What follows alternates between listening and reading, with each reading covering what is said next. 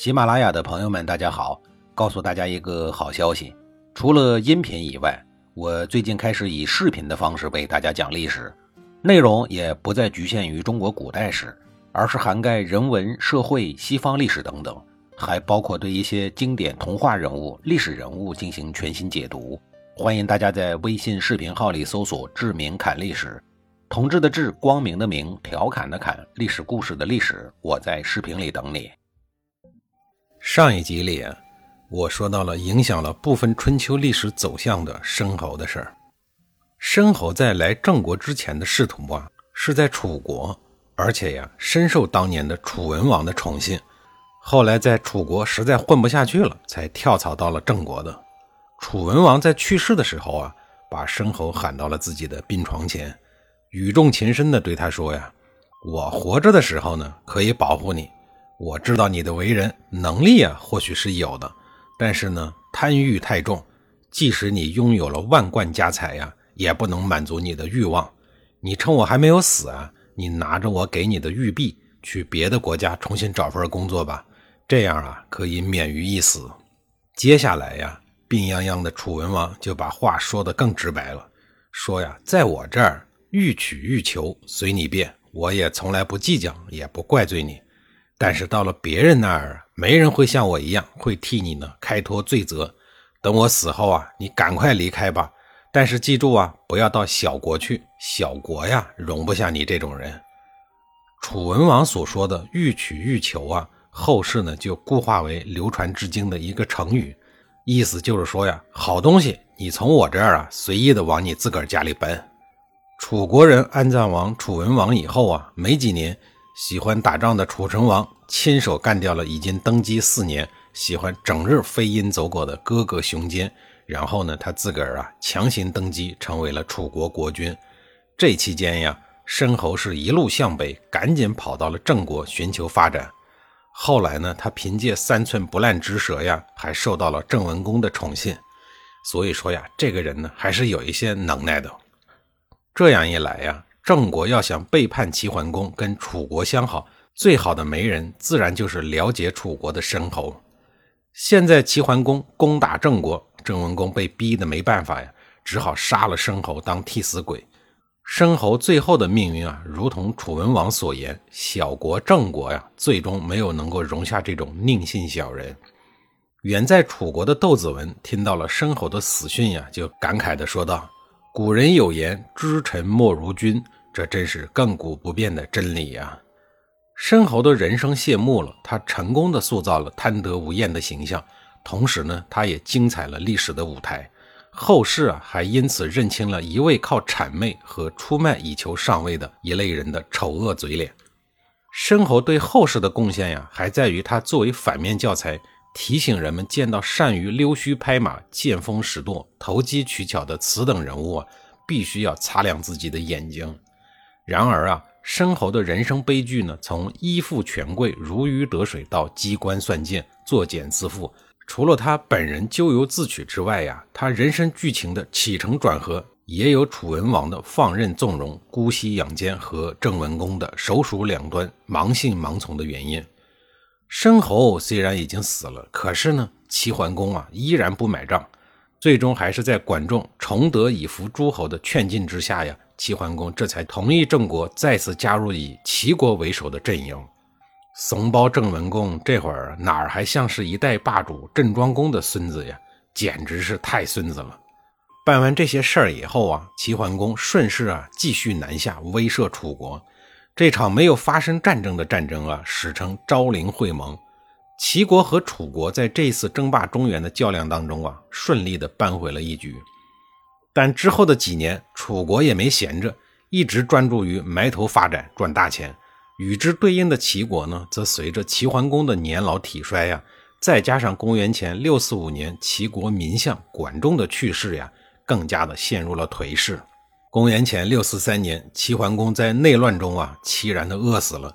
几个儿子因为争夺王位呀，相互攻击，齐国国力不稳，丧失了对外争霸的能力。至此啊。在楚成王与齐桓公历时十多年的争霸当中啊，楚国取得了辉煌的成果。楚国的窦子文审时度势，既不卑躬屈膝，也不锋芒毕露，而是稳扎稳打，步步为营，成为了未来楚国称霸的关键因素。这一切的起源呀，都和周惠王废长立幼的胡闹行为呀有直接的关系。他挑拨郑国、齐国的关系，进而让齐国和楚国发生了冲突，最终使中原霸主啊换了人。这下好了。走了一个尊王攘夷的齐桓公，来了一个问鼎中原、意欲取代周天子的楚庄王，真是世事难料，胡闹有恶报啊！周惠王废长立幼的胡闹行为，经过齐桓公的强势插手，最后呢以失败而告终。这位在天子岗位上苦熬了二十五个年头的周天子，最后在齐桓公的压制下呢抑郁而终。直到死的那一天呀，他也没有实现心中蓄谋已久的小目标。那就是立小儿子姬代成为天子。姬政顺利继位成为周襄王以后啊，第一个要感谢的自然是鼎力扶持自己的齐桓公。所以呀，继位成功之后，第一件事啊，就是私信了爱开会的齐桓公，说呀：“您看咱们是不是要再开一个会？”这对齐桓公来讲呀，提议真是太贴心了，如同刚一瞌睡啊，就有人送枕头，求之不得呀。于是。在齐桓公的授意之下呀，齐国的外交部门迅速的忙活了起来，立刻就起草了会议通知，发往了鲁国、宋国、魏国、徐国等等，同时啊，抄送给了周天子。会议地址啊，齐桓公这一回呢，很贴心的选择了一个大家都方便的中间地带，就是宋国的鬼丘，也就是今天的河南省兰考县境内。万事俱备以后啊。史称鬼丘会盟的国际大会于公元前六五幺年，在那个热情似火的夏天呀，如期召开了。周襄王派宰孔代表自己呢去出席会议，还带着三样神圣的东西：文武座、同工使和大洛。这三样东西啊，我得给您大概解释一下，要不然呀，您还真不知道它们的来历和神圣性。所谓座呀，就是祭祀用的肉。文武座呢，就是祭祀周朝开朝的两位天子周文王和周武王。一块肉啊，本身呢值不了几个钱，可是它一旦成为了天子祭祀祖先的座，尤其是文武座，就身价陡升，变得意义非凡。对于诸侯们而言呀，能够得到这样一块祭肉啊，是巨大的光荣。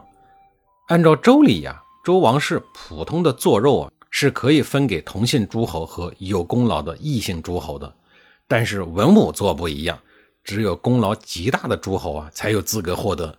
整个春秋仪式啊，被赐予文武座的只有区区的三位国君，齐桓公啊是位列第一位，这充分表明了齐桓公在各个诸侯中啊有着独一无二的政治地位。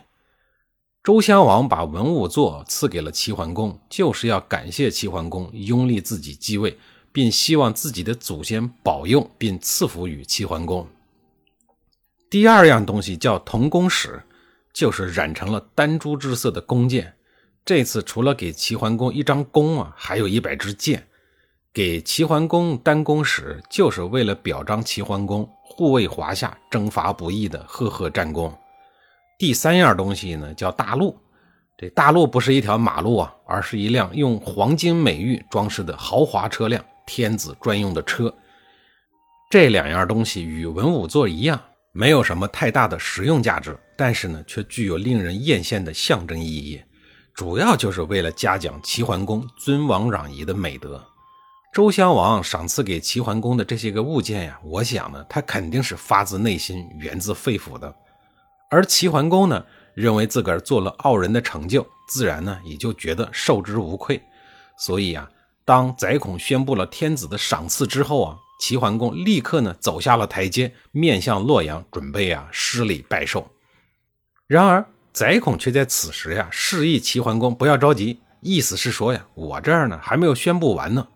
天子说了，您年纪大了，加上功劳赐给一等，就不用下跪拜礼了。在这个无上荣光的时刻呀，齐桓公呢自然是心花怒放，很是亢奋。面对宰孔的免跪拜一说呀，他一时呢竟然不知道该怎么办，手足无措。这是一个耐人寻味的细节啊！齐桓公作为大国之君和诸侯霸主，数十年来啊见惯了各种大场面，怎么会在接受天子的赏赐时表现得如此迫不及待呢？问题出在哪儿呢？